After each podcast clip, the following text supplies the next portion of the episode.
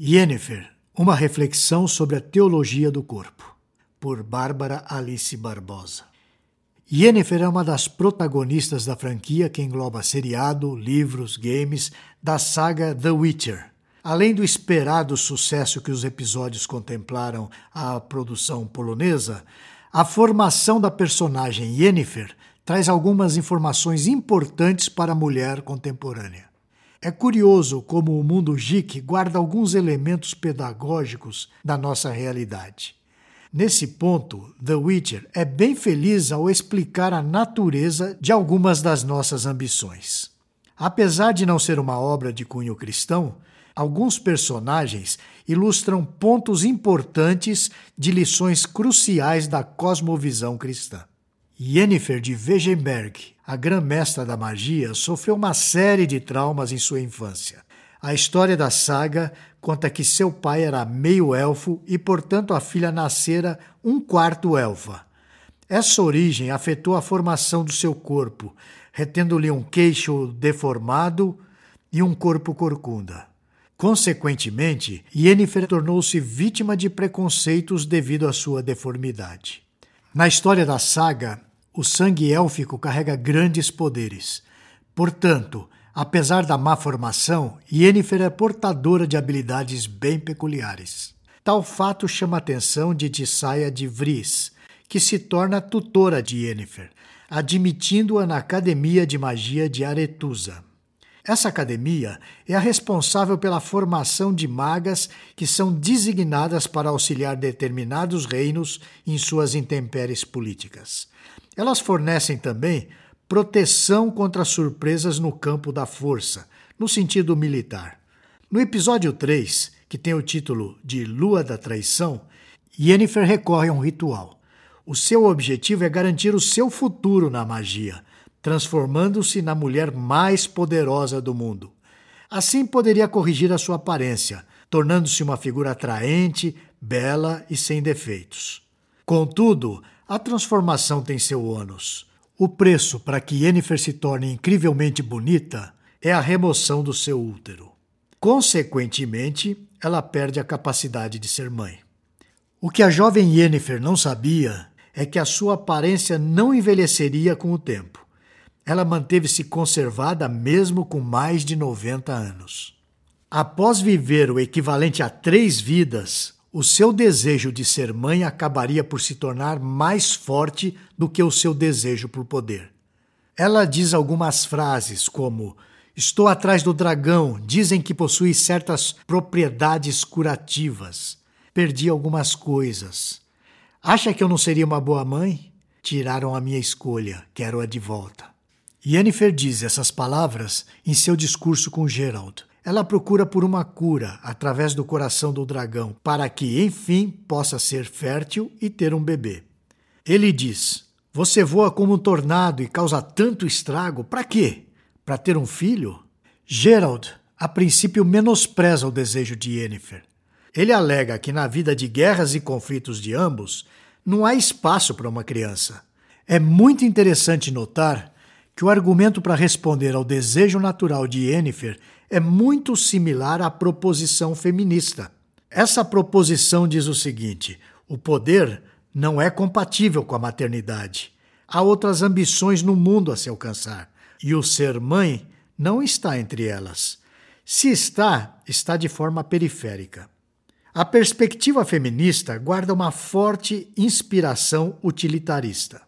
Além do mais, propõe combater o que o progressismo define como construção social.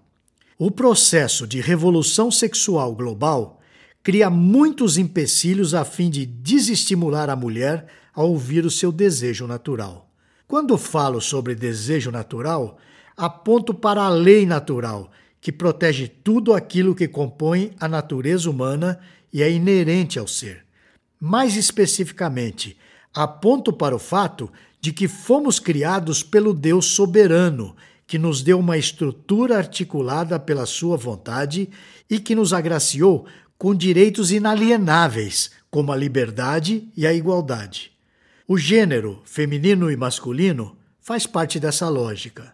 Leonard Sachs afirma em seu livro: gênero não é algo alheio à natureza humana, tampouco acidental, muito menos uma invenção arbitrária da sociedade.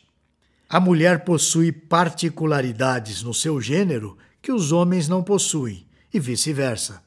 Por esse motivo, as diferenças entre os sexos não podem ser menosprezadas, muito menos podem ser utilizadas como justificativa para implementar um sistema de pensamento que macule as premissas naturais da mulher. Inundadas por um discurso revolucionário, muitas mulheres entregam a sua liberdade ao messianismo secularista, onde a mulher deseja ser Deus sobre si mesma e, no fim, acaba sendo escrava de suas concupiscências. Poderíamos entrar na pauta de toda a desordem social que essa remodelação dos gêneros está causando em nossa sociedade.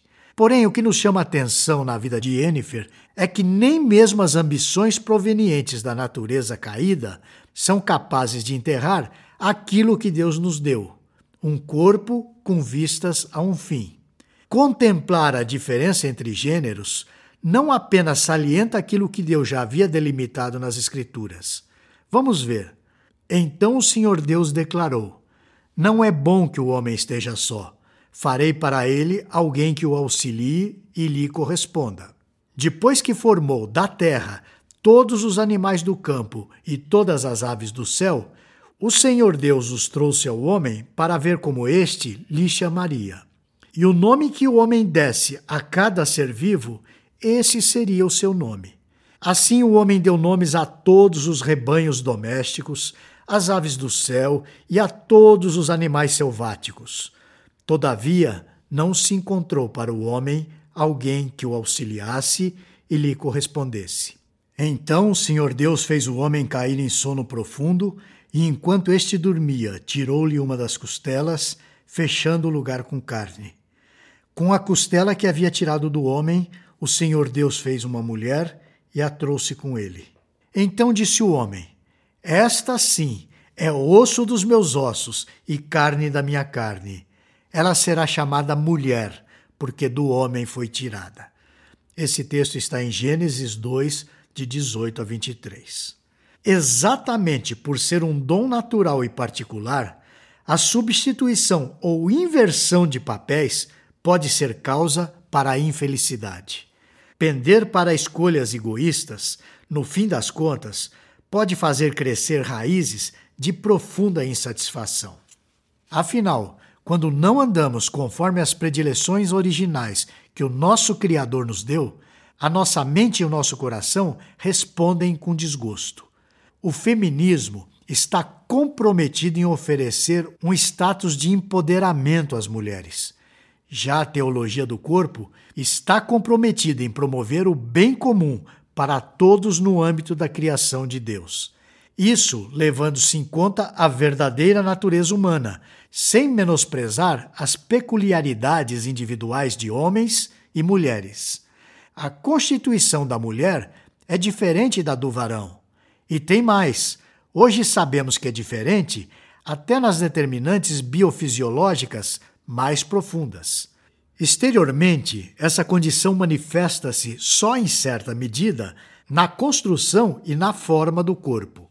A maternidade manifesta tal constituição dentro de si como particular potencialidade do organismo feminino que, devido à sua capacidade criadora, serve para a concepção e geração de outro ser humano, com concurso do varão.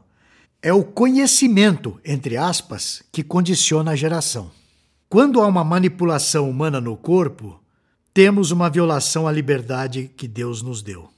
A falta de liberdade foi a principal queixa de Yennefer. Uma mulher poderosa, belíssima e extremamente sagaz, é infeliz ao se deparar com o preço da infertilidade cobrado pela sua ambição. Em suma, aprendemos que poder e prazeres não se constituem na verdadeira liberdade. Quando a humanidade é massivamente influenciada a escolher com base em seus prazeres, perdemos a capacidade de buscar o bem comum. Assim, esfriamos a disposição que Deus nos deu de sustentar e aprender com o descendente do homem e da mulher. A procriação faz com que, abre aspas, o varão e a mulher, fecha aspas, ou o homem e sua esposa, se conheçam reciprocamente no descendente originado de ambos. Por isso, esse conhecimento, entre aspas, torna-se descoberta, em certo sentido, revelação do novo homem. Neste, o casal reconhece a humanidade de ambos, a imagem viva dos dois.